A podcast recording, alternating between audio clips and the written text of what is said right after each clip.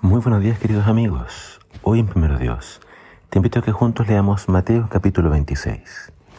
Dice así la palabra del Señor.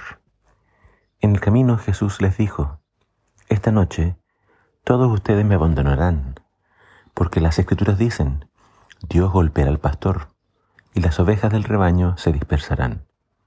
Sin embargo, después de ser levantado de los muertos, iré delante de ustedes a Galilea y allí los veré.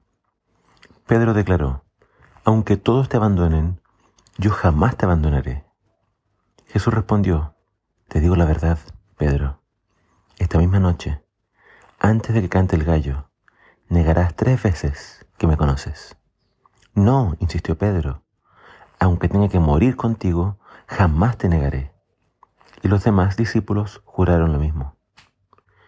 Luego la gente que había arrestado a Jesús lo llevó a la casa de Caifás el sumo sacerdote, donde se habían reunido los maestros de la ley religiosa y los ancianos.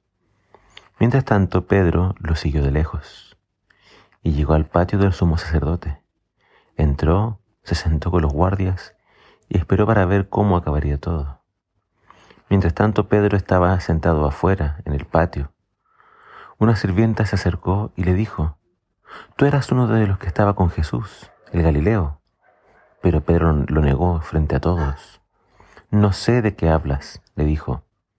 Más tarde, cerca de la puerta, lo vio otra sirvienta, quien le dijo a los que estaban por ahí, Este hombre estaba con Jesús en Nazaret.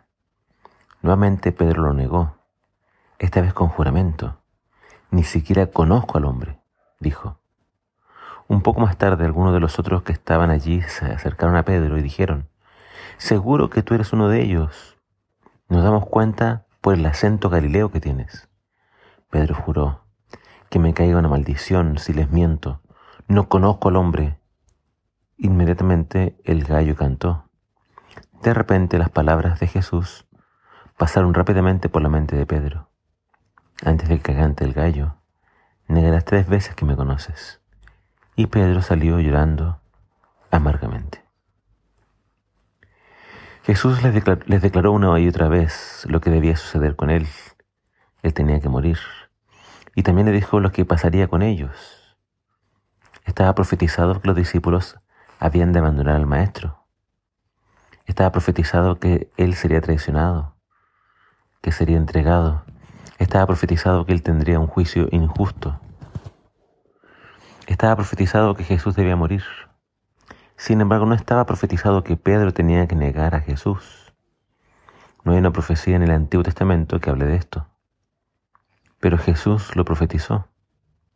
Jesús sabía lo que tenía que pasar y se lo advirtió a Pedro. Pedro amaba a Jesús. Su deseo era seguirlo por siempre. Pero Pedro era autosuficiente. Confiaba mucho en sí mismo estaba seguro que era mejor que el resto de sus compañeros. Dios no podía trabajar con Pedro si seguía pensando así. Pedro tuvo que ser humillado por Dios. Se le mostró su verdadera fuerza.